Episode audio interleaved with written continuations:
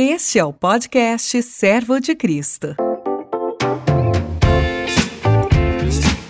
Neste segundo episódio sobre o uso do Antigo Testamento no Novo Testamento, Marcos de Almeida e Bernardo Shaw ampliam um pouco mais a conversa iniciada no episódio anterior, focando mais especificamente no livro de Mateus. Olá, sejam bem-vindos ao podcast do Seminário Teológico do Servo de Cristo. Eu sou Marcos de Almeida, sou um dos professores, sou um servo aqui. Uhum. Tenho o privilégio de estar hoje com meu querido, precioso amigo, professor Dr. Bernardo Show. Amigo, Dulos também, né? Amigo, Dulos. É, privilégio meu, alegria minha estar aqui. Marcos, muito querido. A gente já teve junto em outras ocasiões aqui no podcast. Então, sempre muito bom, sempre processo de aprendizado muito, muito profundo para mim interagir com você e espero que seja útil essa conversa aqui para aqueles que nos ouvem. Muito importante. E lembrando que nós estamos numa sequência temática. A proposta é disponibilizar aos nossos ouvintes um conhecimento um pouquinho melhor e maior né, a respeito do uso que se faz né, do Antigo, das Escrituras no primeiro século. Né? E especificamente agora, Bernardo, eu quero te ouvir, aprender com você, compartilhar com você também um pouco a respeito da maneira como o Evangelho de Mateus faz o uso do Antigo Testamento. E eu já quero aproveitar esse tempo e extrair o máximo aí do teu conhecimento, do teu coração, da sua mente, né? Que você fale um pouco para nós, dê um panorama aí, como é que você vê, né, eh, esse autor, é, o Evangelho de Mateus, uhum. nessa perspectiva. Então, Mateus é um evangelho que teve a sua importância reconhecida desde muito cedo na sua história de transmissão, né? E é claro que os estudiosos ainda discutem, embora não com tanta força e energia hoje, né? Mas ainda o pessoal ainda conversa a respeito de quem foi exatamente Mateus, se foi Mateus mesmo que escreveu esse evangelho. Mas, na minha opinião, a gente não tem razões suficientes para rejeitar a posição tradicional da igreja de que Mateus foi um discípulo de Jesus, uma testemunha ocular da vida é, e da morte de Jesus e posteriormente do, do Cristo ressurreto, é, de origem judaica.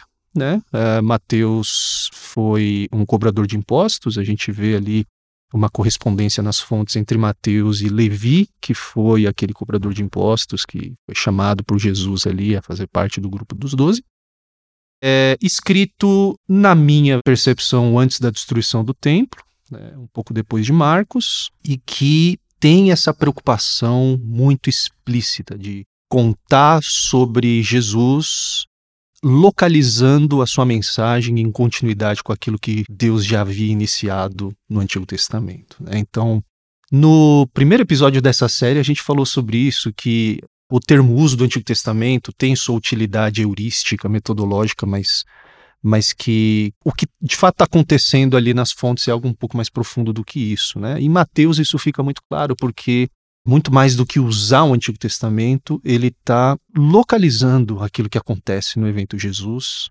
no ápice, no ponto climático desse enredo, dessa história, dessa revelação que já vem acontecendo desde Gênesis né, até esse momento da história. Então, é, é, assim que a gente localiza o autor e eu acho que Excelente. isso é importante. Excelente. Na hora da gente perceber né, é. o que está acontecendo ali. Então, quero esclarecer aos ouvintes que a gente, nós estamos preocupados aqui, gente, entrar em detalhes muito técnicos, né?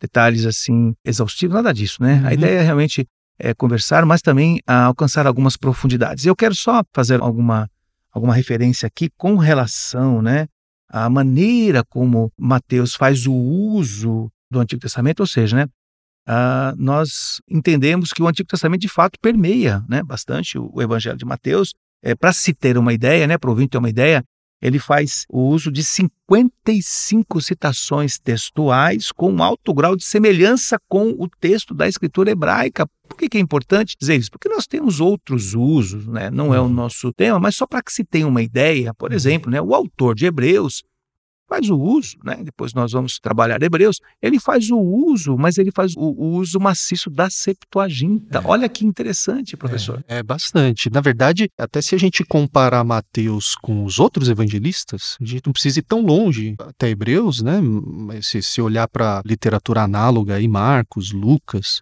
João é um bicho diferente, né? É um caso meio à parte, mas até se a gente comparar com João, a gente vai ver que Mateus tem uma tendência um pouco maior do que os demais evangelistas de mencionar o texto hebraico ou algum tipo de paráfrase que ele faz a partir do texto hebraico, né? Para quem gosta de números, viu, Bernardo? É... Para quem gosta de números é o seguinte: os três juntos, os outros três fazem 65 citações. Então. Então, e Mateus faz só ele 55. Veja só, né? É. Praticamente quase dois em cada. É. Quase, né? Deixa eu fazendo. É, Não, é, é muita coisa. Muita coisa. E o Mateus é o, o único a ser tão intencional em dizer isso aconteceu para que se cumprisse o que foi dito, três pontinhos, né? É, seja pelo profeta ou pelos profetas, enfim. E então a gente vê nitidamente Mateus tem uma preocupação em dizer que tudo isso que está acontecendo na vida, morte e ressurreição de Jesus é em continuidade, em cumprimento, em correspondência àquilo que as escrituras sagradas dos judeus, que a gente chama hoje nós cristãos de Antigo Testamento, apontavam né, para essa realidade. É, quando você mencionou números, eu fiquei empolgado porque eu achei que você ia mencionar o fato de que o próprio Mateus gosta de, de brincar com números, né? Talvez pois por é, conta dele é, ter sido um cobrador sim. de impostos, enfim, mas esse é outro assunto. É. Não, é, é, interessante, né, nós alcançarmos, né, um pouco da dimensão desse estudo, até porque o entendimento de algumas passagens é fundamental que se alcance, alcance de fato, né, a maneira como, como é. Mateus, como autor, está se apropriando da revelação de Deus, aquilo que já inclusive é, se consolidou e que agora tem na pessoa de Jesus Cristo, né, uhum. o seu cumprimento. Você é, fez uma citação muito importante aí, ele faz pelo menos 12, né, para quem gosta de números novamente, uhum. 12 citações do cumprimento da Escritura Sagrada. É muita uhum. coisa. Né? É bastante. Por exemplo, né, Bernardo, eu queria introduzir aqui a tentação de Jesus. Não é uhum. interessante, Bernardo, que Jesus faça uso apenas de um livro, só é. de Deuteronômio, enquanto, olha, olha isso, Enquanto Satanás, que é o seu né, uhum. tentador, faz o uso, eu arrisco dizer aqui, não sei se você concorda comigo, uso aleatório. Jesus é, não. É. Preciso, contextualizado e de um texto num momento histórico impressionante. É. Então, o que a gente vê aqui é e aqui eu vou referir o, o, ouvinte ao nosso primeiro episódio, que lá no primeiro episódio a gente explica brevemente o significado do termo tipologia, que é um termo uhum. quase técnico que a gente usa no estudo de hermenêutica, de interpretação bíblica e tal. É aqui na tentação de Jesus a gente vê um exemplo claríssimo de tipologia, é, em que Jesus nitidamente é retratado por Mateus como aquele que vem cumprir uma vocação que foi dada ao povo de Deus no Antigo Testamento é, mas que não foi cumprida perfeitamente, mas que agora Jesus vem levar o seu ponto culminante de forma perfeita, infalível. Né? É, e a, o fato de Jesus citar apenas os textos, três textos de Deuteronômio, reforçam essa ideia, essa realidade de que Jesus vem cumprir toda a lei perfeitamente. E é curioso que logo após a tentação de Jesus, depois de algumas breve, alguns breves comentários ali que Mateus faz, a gente vê o Sermão do Monte, onde Jesus diz que vem cumprir a lei e os profetas. Né? E antes mesmo, ainda no batismo, quando João Batista tenta impedir Jesus de ser batizado, ele fala: vamos deixar assim para que se cumpra. E o termo é o mesmo, é o infinitivo de pleró, plerosai, vamos deixar para que se cumpra toda a justiça de Deus. Né? Então, é, nitidamente a gente vê essa preocupação de Mateus em retratar Jesus como esse que, ao ser tentado no deserto por 40 dias, e aqui a, a correspondência é muito impressionante. Impressionante, impressionante né? Bernardo. É, ele vem fazer aquilo que Israel não fez. Em...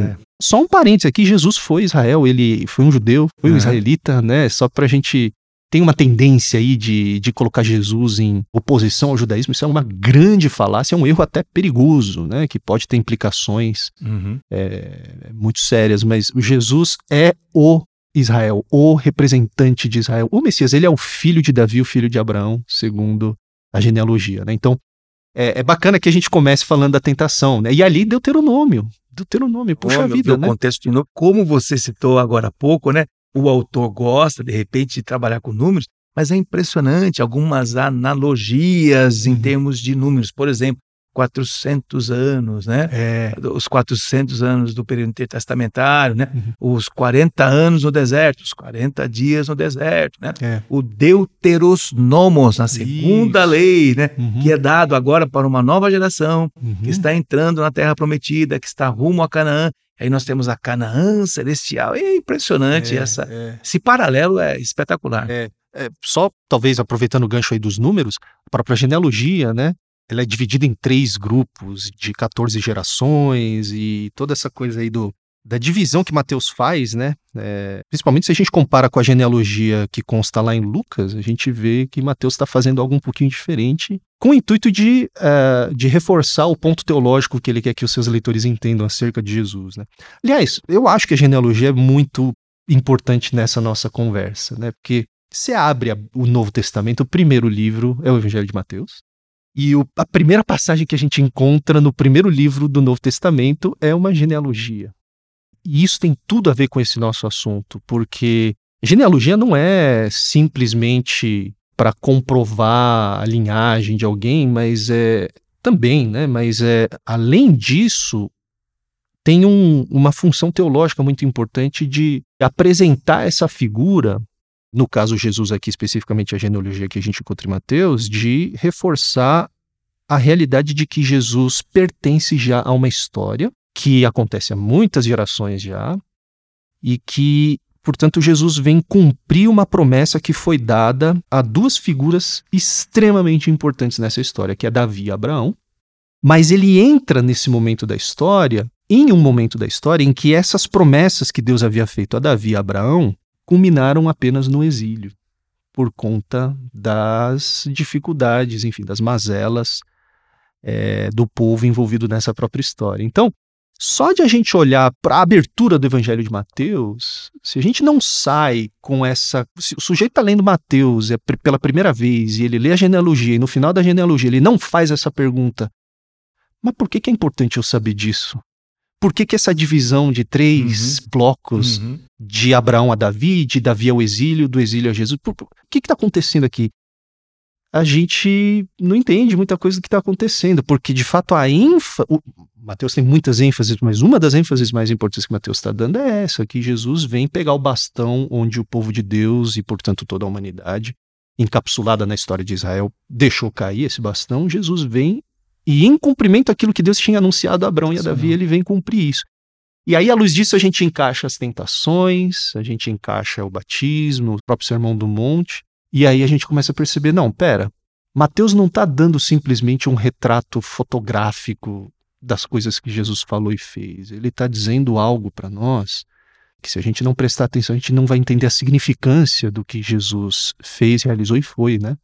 E, e o outro detalhe é que os, as aberturas, os prólogos dos textos antigos têm uma função programática muito importante que talvez o leitor não saiba, né? Os livros ali no primeiro século não eram códices, livros que a gente tem que tem capa e, e contra- quarta Exata capa boa. e tal. Eram rolos, né? Exatamente. E quando hoje você vai lá, ah, se bem que pouca gente vai hoje à livraria, o pessoal visita o site, né? Mas está lá as informações do livro, a sinopse, né? Uhum. na quarta capa e tudo mais. Aí você fuça ali o índice, não tinha isso na antiguidade. O que eles tinham eram rolos. E nesse sentido, os prólogos tinham muito dessa função de apresentar do que, que esse rolo está falando em sua totalidade. Então, o cara abria o começo e ele via a primeira coisa que era desenrolada. Então, a gente vê isso em João, o prólogo joanino é extremamente importante. Se a gente não entende o prólogo joanino, a gente não entende João. E Mateus também. E o que a gente encontra em Mateus é uma genealogia, só que muito mais uma genealogia é essa contação dessa história, da qual esse Jesus faz parte, sem a qual a gente não entende esse Jesus. Né? E, Bernardo, isso é sensacional o que você está dizendo, por quê? Porque o cristianismo sustenta né, o, o princípio de um tempo linear, de um Uhum. Deus que se revela no Exatamente. tempo, que marca o evento, que Uhum. materializa a sua mente, a sua vontade. Por isso nós temos as Sagradas Escrituras, o Antigo Testamento, e você citou um texto muito importante, né? Mateus 5, versículo 17, Uhum. quando Jesus diz: Não penseis, né? não É. fique elocubrando, né? Ele Uhum. faz uso ali, vou gastar meu grego, né? Do auriço no subjuntivo. Uhum. E aí que eu vim, né? Para destruir, Destruir, né? catalua. né? Uhum. que é o, o infinitivo ali para destruir, né? Uhum. Ou seja, ele traz esse, essa questão, né? Interessante a destruir ali os profetas, não vinham aí, usa lá né, o, o, o plerol, que nós até podemos pensar no sentido transbordante, né? Exatamente. Ó, Olha que interessante. É. E aí, a maneira como Jesus faz uma hermenêutica ali do Antigo Testamento, hein? É. Interessante. Ouvistes o que os antigos disseram. É. Aí o plerol, né? Eu, É. porém, vos digo. É, Espetacular. É, e, e eu acho que esse seu comentário, Marcos, é. Eu tô todo arrepiado aqui, rapaz. Eu não consigo falar desses assuntos sem ficar arrepiado. Mas tem tudo a ver com a nossa conversa no primeiro episódio que a gente Sim. teve com o professor Stanley Kirchner também, quando a gente mencionou que o que leva os autores do Novo Testamento a falar do jeito que eles falam segundo a gramática, a linguagem, o vocabulário do Antigo Testamento é a convicção de que aquilo que Deus realiza na pessoa de Jesus é o seu ato salvífico definitivo. Então, aquilo Jesus é a realidade completa para a qual toda a história do Antigo Testamento sempre apontou e que, portanto, isso leva agora a gente a a gente, né, os autores do Novo Testamento a olharem para trás e reler tudo. E essa passagem específica do Sermão do Monte que você mencionou, que Jesus diz que vem cumprir a lei e os profetas, com um sentido de transbordar, porque no português o termo cumprir não ajuda muito, eu acho. Você Ele não concorda é comigo? dúbio, Ele é dúbio. É, porque parece Nostradamus. Pois é. Foi Boa. previsto e agora aconteceu, Pois é, pois e, aí, e aí agora cumpriu. A gente enxerga, entende o termo cumprimento como algo que foi previsto, né? perigo de limitar o valor semântico. Exatamente. E, e aqui o plerol é, tem essa ideia do trazer algo à sua plenitude, né? Para quem gosta de, de uma imagem projetada, eu gosto de pensar né, num tonel onde você enche, enche, enche, enche, enche, enche, enche e não para de encher. Aí ele Uhum. começa a Transbordar. transbordar. Então, É. esse transbordamento a gente percebe nessa formulazinha que Jesus vai usando. Né? É. Os antigos disseram, eu, eu vos digo. Isso, e aqui o que é interessante é isso.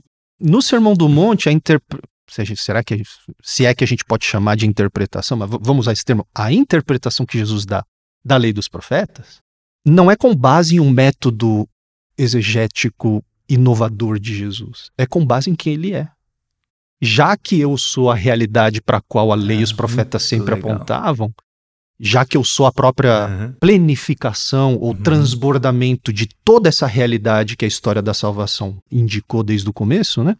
Eu, porém, vos digo, é isso aqui que vocês deviam entender agora que é o real sentido daquilo que a lei e os profetas diziam, né? E essa ideia do plerol é importante. Eu acho que, já que a gente tocou nesse assunto, é, é importante a gente esclarecer com os ouvintes, porque, por exemplo, né, o termo plerol ocorre muitas vezes em Mateus, é um dos termos favoritos de Mateus. Mas quando a família de Jesus volta do Egito, eles, vocês vão se lembrar na história de Mateus, os, os ouvintes vão se lembrar, né, que Jesus nasce, aí ele tem que fugir para o Egito porque o Herodes está com sangue nos olhos ali querendo matar ele. Herodes retratado como uma espécie de faraó, né? Pois é. É, o que enriquece ainda mais essas alusões que Mateus faz à narrativa do Êxodo. É extraordinário, Bernardo. Uhum. A captar isso, entender isso é sensacional. É, e a ironia, né? Ele, Mateus vira de ponta cabeça, porque agora o, o faraó é o líder do povo, né? É o Herodes, enfim. Mas aí quando o anjo aparece para os pais de Jesus ali e fala, olha, vocês podem voltar porque o cara morreu e tal. E aí quando eles voltam, o Mateus vai dizer, isso aconteceu para que se cumprisse o que foi dito pelo profeta, do Egito chamei o meu filho. Só que o que é curioso é que essa passagem, esse texto do Egito chamei o meu filho, é o texto de Oséias, capítulo 11, verso 1, e aí, quando você volta para Oséias, você descobre que não é uma profecia do futuro. É Deus falando por meio do profeta Oséias, é Deus se queixando, na verdade, do povo. Olha, do Egito eu chamei o meu filho, alimentei, mas depois de um tempo esse povo obstinado agiu como um adolescente rebelde e tudo mais, né? Então, na verdade, é um é, é- é uma palavra de desabafo da parte de Deus, é uma queixa da parte de Deus. E aí, quando a gente olha que Mateus diz que Jesus cumpre aquilo voltando do Egito, se a gente entende cumprimento nesses termos nostradâmicos, né? a gente fica confuso, porque peraí, Oséias não está profetizando algo sobre o futuro, então em que sentido Jesus vem cumprir? Nesse sentido, de plenificar, né? Que você descreveu da questão do transbordar. Jesus voltar do Egito é ele revivendo essa história de Israel de forma plena. é, e, portanto, de forma perfeita. Então, a gente vê isso desde ali do capítulo 2 e, e esse sentido de planificação no, no, próprio Sermão do Monte, né? E eu quero aproveitar nessa sua fala, né, entrar num, num tema interessantíssimo aqui, né, a questão dos vínculos, né? Ou seja, da missão de Jesus com as escrituras do Antigo Testamento, né? Algumas, algumas categorias. Jesus como filho de Davi, como você citou. Uhum. Cristo como rei messiânico. Olha que a maneira, né, como ele propõe. O próprio discipulado uhum. de Jesus Cristo, que é um elemento extremamente importante no Evangelho, né? É. E como você diz, não é uma coisa que, né, caiu de paraquedas, não, há uma relação já com a uhum. revelação de Deus. E esse discipulado, né, como uma prática efetiva de uma vida justa do cumprimento da lei. Olha que interessante uhum. é, essa ligação, né? Que, puxa, você começou muito bem, né? O nosso podcast falando né, desse introito, né? Dessa, dessa, desse prólogo, né? Da genealogia. E você não sabe que você estava falando. Eu lembrei também da importância de se ligar o hiato que aconteceu lá no cativeiro babilônico. Por exemplo, Primeira Crônicas, né? O que, que nós temos ali? os primeiros capítulos de Crônicas. Uhum. Olha que interessante, por quê? Uhum. Para não deixar um vazio, uhum. ou seja, a história ela não foi interrompida, né? Sim. ela culmina. É. Como se Jesus tivesse vindo fundar a igreja. Pois é. pois é. é. O Antigo Testamento é sobre Israel, Jesus veio fundar a igreja, né? Esquece, né? Joga, tira, né? É. Sem contar que igreja é um termo usado na Septuaginta para falar de Israel, começa por aí. Mas enfim, no entendimento do imaginário popular das pessoas, Jesus veio fundar a igreja. Ele não veio fundar a igreja. A igreja é uma continuação daquilo que, que Jesus vem concluir em relação às promessas feitas por Deus por intermédio dos profetas, né? É, a eclesia, a congregação de Israel escatológica, né? É, do Israel inclusivo no caso, que inclui gentios, mas Pois é, a genealogia é, é curioso, né, Marcos? Mas... A primeira passagem do Novo Testamento destrói qualquer entendimento de ruptura. Pois é. Mas eu sei, a gente faz isso, né? É, eu, e, não, e aí a importância, né, a gente, a visão do todo, uhum. né? Nós, uhum. temos que tomar cuidado, primeiro, né, eu que eu sempre defendo, e já falei isso no nosso primeiro episódio, tomar o cuidado de você não, não tentar criar teologia bíblica a partir de uma teologia, não. Uhum. É, é, negativo. A teologia bíblica é feita, eu sei que é óbvio, mas é importante dizer óbvio.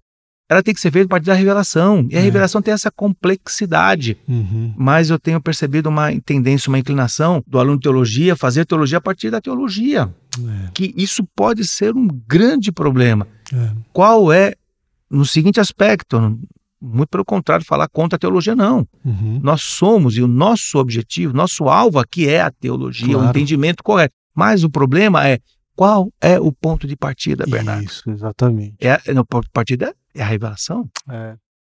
Olha, eu conheço muita gente que tem passagens de Lutero, Calvino, Wesley, enfim, Bart, é, Agostinho, de core salteado, que é ótimo, eu admiro, porque eu, eu, enfim, é importante, eu aprecio demais esses autores, são quem sou eu para falar desses gigantes, enfim mas que não sabe o que Deuteronômio diz, qual é a mensagem de Deuteronômio, por exemplo. E, e a grande verdade é que você pode não conhecer esses grandes autores da história da igreja e conhecer Jesus bem se você conhecer os Salmos, se você conhecer Deuteronômio, se você conhecer Isaías, Jeremias, Amós, né, Gênesis.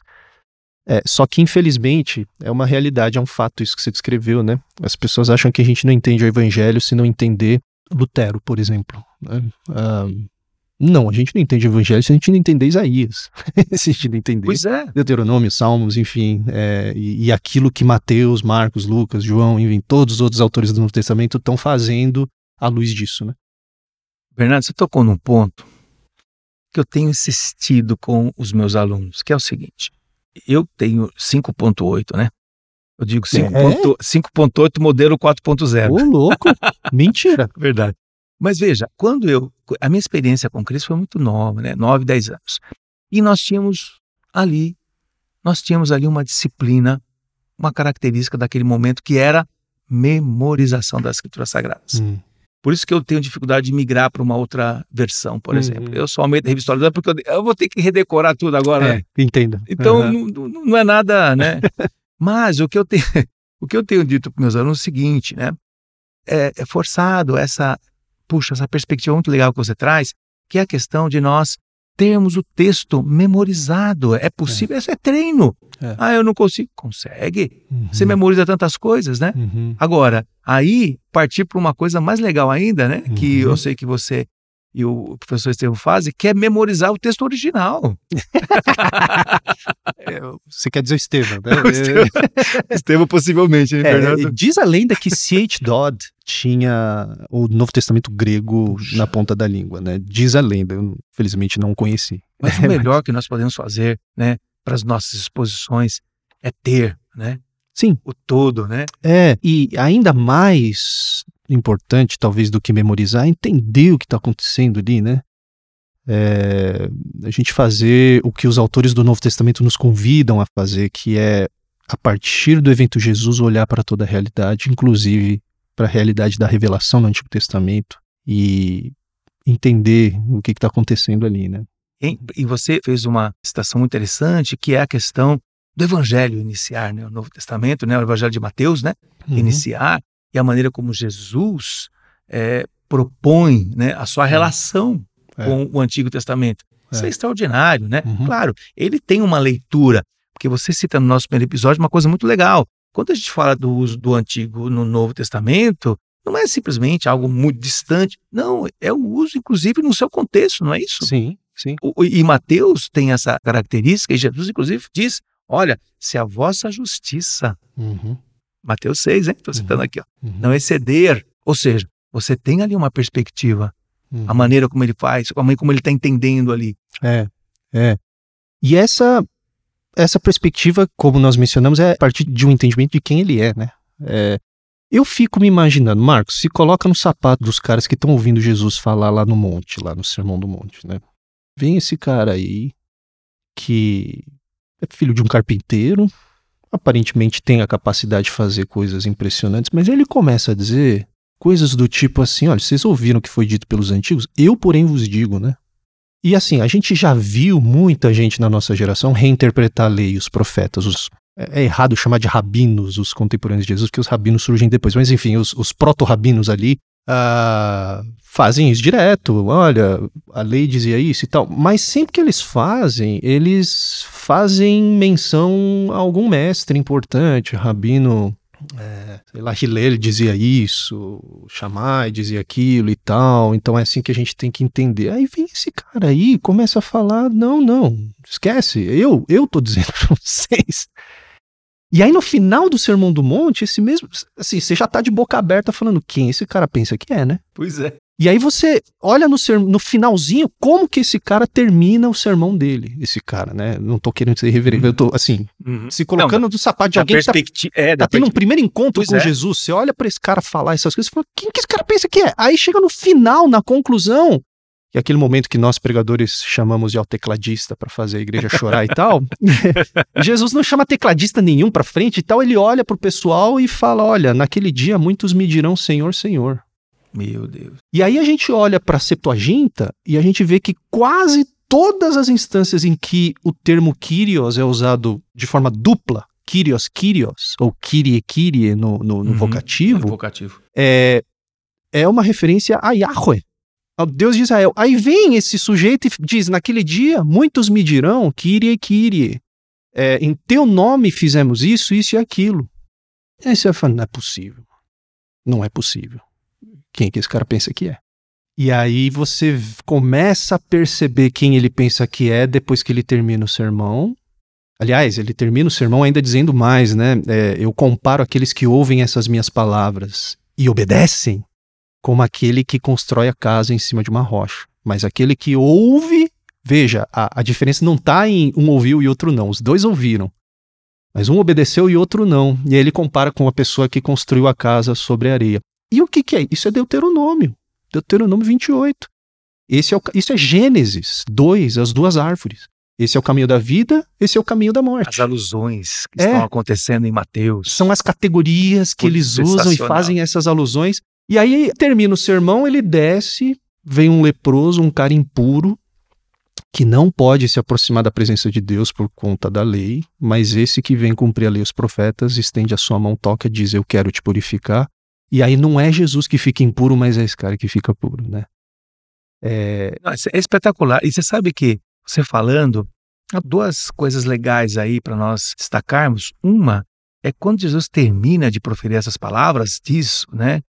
O texto de Mateus 7, versículo 29, as multidões estavam é, maravilhadas, agora autoridade. mudou. É. Você vê que muda por quê? É. Porque ele não ensinava como, como os escribas, os escribas e fariseus. É. Ou seja, eles tinham o Antigo Testamento. Tinham. Só que agora o Antigo Testamento está ganhando é. agora né, a, a dimensão da convergência em Cristo. É. Outra coisa interessante que você me fez lembrar do texto grego, que quando essas pessoas dizem teu nome, nós fizemos homilias, nós pregamos, nós fizemos expulsão, é, sei lá, de demônios. Né? Aí Jesus fala, apartai-vos de mim, vocês que praticam iniquidade. A palavra iniquidade no texto original, anomia, é. privação do nomos. É. Anomia, uhum. que no grego, o, a, o alfa privativo. Isso. Ou seja, você que não pratica a lei, você rejeita a lei, você quebra a lei. Que coisa curiosa, né? Ele acabou de dizer que veio cumprir a lei. Sensacional. Só que agora ele conecta cumprimento da lei com obediência às suas palavras. Porque pois ele é. é. aquele que vem cumprir. E sabe que esse texto de Mateus, capítulo 7, agora é uma particularidade, tá? Uma coisa uhum. muito particular. É um texto que ele, ele roda o meu coração. Por quê? É um dos textos que eu mais medito, mais penso e continuo meditando há quase 20 anos por causa de um adjetivo que ele usa ali, né? Aquele que ouve e pratica, você colocou muito certo, há três semelhanças, né? Uhum. Entre o prudente e o imprudente, né? Ouve, uhum. constrói e sofre das tempestades. Isso. Agora, ele usa um adjetivo extremamente importante: frônimos. Uhum. Ele não usa só fós. Uhum. Poderia, né? Poderia. Mas não usa, ele usa frônimos. Mas é. é. Em é, contraste com o morós, é. que é o intuitivo, sensível, aquele aquele que ganha, né? aquele que ganha quando ele, ele está em, em Cristo, uhum. porque ele constrói. Uhum. Ele cava, o Lucas dirá isso, né? Eu sei que nós temos. É. O sinótico diz que cravou profunda vala, né? É, é um termo, é um termo mais uh, relacional, né? É um termo mais assim. Conexão. Isso, de o sofas tem mais essa conotação mental e intelectual, uhum. embora não somente, claro, né? Experiência mas... também, podemos pensar no sábio como experiente e tal. É, mas o frônimo. É, é, é o cara que tem tato, né? O cara que entendeu. Sabe que eu gosto de uma analogia bem legal, né? Eu gosto de pensar, eu tô meditando ainda, tá, Bernardo? Tô aberto para aprender, viu? Vamos lá. Que é o seguinte, que é a ideia daquele que alcançou uma sintonia fina com o coração de Deus. Hum. Você percebe por isso que tem a ver com devoção. Uhum. Nós temos a erudição, claro, uhum. vamos estudar. A gente não para nunca, né, Bernardo? É. Mas tem uma coisa, temos que equilibrar com a piedade. Com certeza, tanto é que o Sermão do Monte, a primeira coisa que sai da boca de Jesus é bem-aventurados é. os pobres espíritos. Né? É. É, e, e eu acho que essa afirmação final de Jesus, aquele que ouve e não pratica, nos força a voltar para o início do Sermão do Monte e a se lembrar, puxa vida, eu sou pobre em espírito. E aí a gente ouve da boca de Jesus, então você é um bem-aventurado. Vamos lá, vamos de novo. É, esse processo de vocês se tornarem teleios, como é o Pai, né, perfeito, maduro, como é o Pai celestial. Não terminei essa obra em vocês, vamos lá, né? Mas para linkar com o assunto, né, específico da nossa conversa, essa realidade de que Jesus conecta agora obediência à lei com obediência às suas palavras, né? Quem ele pensa que é para fazer isso, meu Deus do céu? Acho que é isso mesmo, meu Deus do céu, né? Ele pensa que é. Não, e uma coisa interessante que eu sei que é uma área da sua pesquisa, do seu trabalho, que é o Apocalipse, mas a questão também de Mateus depois projetar uma questão muito legal, muito importante, que é a questão lá né, dos elementos presentes, do futuro, alguns elementos que Mateus trabalha muito isso, claro, né? Uhum. Apocalipse é muito mais complexo. Apocalipse faz um uso maciço. Nossa, demais. Demais? demais. Porque as pessoas não têm essa perspectiva, viu, Bernardo? É, eu quando a gente leciona Apocalipse aqui no seminário, eu falo para os alunos: vocês leiam Daniel e Ezequiel inteiro, se, nem adianta vocês estarem aqui, senão. Né, é, e os paralelos Daniel. são impressionantes. Demais, né? demais. E aí você tem já ali Jesus dando uma palhinha, né? Uhum. Em Mateus. Né? Agora, de novo, né? Não é algo que caiu assim, né? Não. Você, é... você, usou uma expressão muito legal no nosso primeiro episódio, né? Psicografia, né? Oh, dá, desafio, fala aí. É... Negativo, Não. gente. a revelação acontece uhum. desde o primeiro momento, do início absoluto do tempo e do espaço. Uhum. É. E o, essa questão que a gente chama de, essa coisa que a gente chama de uso do antigo no novo, na verdade é, é muito mais profundo do que isso. É, é, no caso de Mateus, é ele falando de Jesus usando a única linguagem adequada que ele tem disponível, que é a linguagem do Antigo Testamento. É porque eu acredito que os autores do Novo Testamento têm essa convicção de que eles podem até falar de Jesus usando linguagens diferentes, sei lá, do mundo helênico, é, linguagens filosóficas, sei lá, mas que eles não fazem de propósito, porque essas linguagens assumem, pressupõem categorias que são absolutamente, categoricamente inadequadas para falar desse evento Jesus. Não dá, eles precisam voltar para a história da revelação. João vai usar logos lá no seu, saindo um pouco de Mateus, se você me permite, Marcos, claro. lá em João, no prólogo, ele começa dizendo que no princípio era o logos, e ele vai linkar o logos com Jesus. E aí, na história da igreja, muitos teólogos capitalizaram demais nesse uso de logos para o João, porque logos era um termo profundamente carregado do ponto de vista filosófico no mundo mais grego, helenista, né? E então dá para a gente entender por que, que isso se tornou algo tão é, suculento para os pensadores ali do, oriundos desse contexto mais grego. Mas é, é muito curioso. Quando você lê João, Logos nunca mais aparece depois do verso 18. Uhum. Acabou. Por quê? No verso 18 ele vai dizer que o Logos se encarnou, né? Sarx Egeneto se uhum, fez carne, uhum. e tabernaculou entre nós. E aí ele vai falar que a glória do Logos, na verdade, não é de um Logos filosófico. A gente já tinha visto uhum. antes no evento do Sinai, mas que Moisés viu, entre aspas, por meio de uma descrição verbal, naquele episódio pós-bezerro de ouro, em que Deus esconde Moisés na fenda da rocha e ele passa com sua glória, porque Moisés pediu: mostra-me tua glória, eu quero ver a tua glória. Yahweh faz isso, só que lá Yahweh dá uma descrição verbal, um retrato falado. João está dizendo: a gente começou a falar do Logos porque provavelmente João está escrevendo de Éfeso, e é, uma, é um contexto já mais afastado da Palestina, uhum. muitos gentios lendo que ele está falando, olha, a gente, isso aqui que a gente chama de logos, vocês querem entender? Vocês têm que olhar para o Sinai. E isso aqui está é, é, tá em continuação, não com Platão, mas com Moisés. Bernardo, você está tocando num ponto muito importante e profundo, que é o seguinte: apesar do Novo Testamento se apropriar de uma estrutura viável de comunicação sustentada pela dimensão, pelas categorias é, do koiné, do uhum. grego koiné, uhum. Isso não significa que a ferramenta está carregada. Isso, de categorias. De categorias. Não, é. muito pelo contrário. Por isso a importância desse nosso podcast aqui. Uhum. E você foi bastante profundo, viu, na, uhum. nas suas asseverações, né?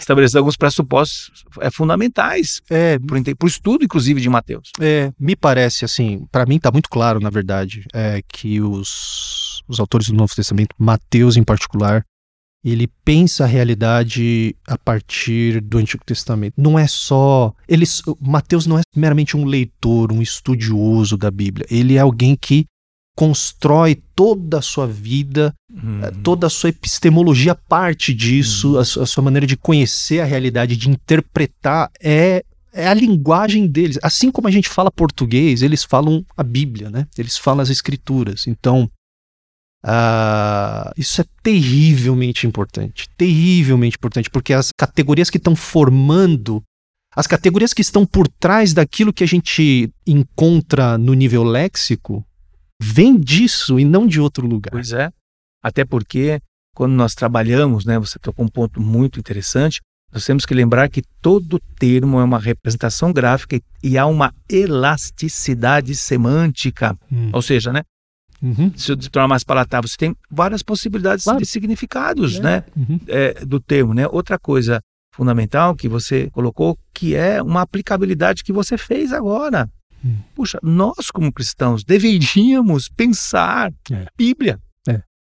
Ser bíblico é para usar os termos do Stott, né? Ser bíblico não é saber citar a Bíblia, é pensar biblicamente. Pensar Bíblia. Nossa, você agora trouxe uma dimensão espetacular, que eu acho que, inclusive, fecha né, a nossa breve, porque ela deverá seguir aí, né, teremos outros episódios, mas acho que fecha. Até porque, Bernardo, a areia da ampulheta está acabando. Tá acabando é Olha verdade. só, passou. Estouramos, estouramos o tempo. Olha que maravilha. Então, ah, para você, ouvinte, que se interessou bastante esse tema, também queremos te convidar para que você volte, né? E Uhum. ouça, né, o nosso primeiro episódio. Eu vou passar a palavra para as suas considerações finais, Bernardo. Não, é isso mesmo. É, o que o Marcos falou, eu faço das palavras do professor Marcos as minhas. É, estude, busque se aprofundar. Isso aqui é terrivelmente importante, é fascinante. É muito difícil ficar entediado com esse assunto. Então venha, se você se interessou, venha, se matricule, faça as matérias aqui no Servo de Cristo. Principalmente as matérias com o professor Marcos. As maiores turmas aqui do seminário são de línguas é, do grego. Isso é um milagre, é um avivamento, né? Então venha, participe.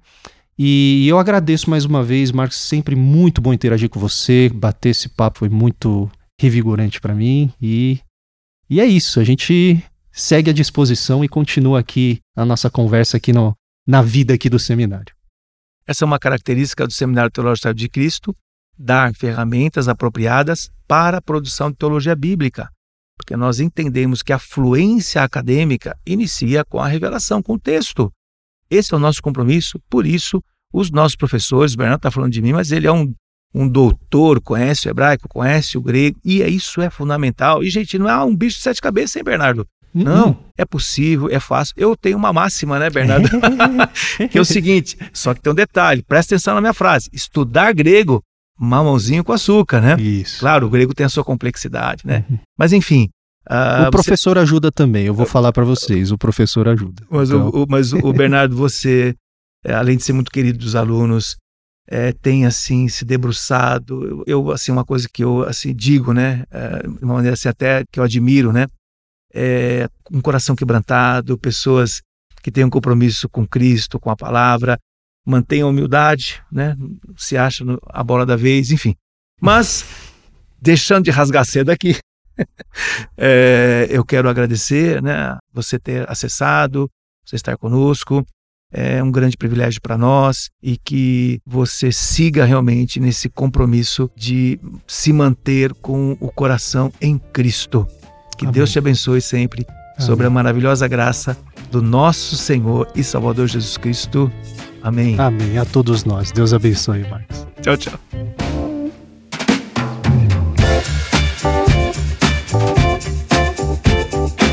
Você escutou o podcast Servo de Cristo. Para mais informações, acesse o site www.servodecristo.org.br.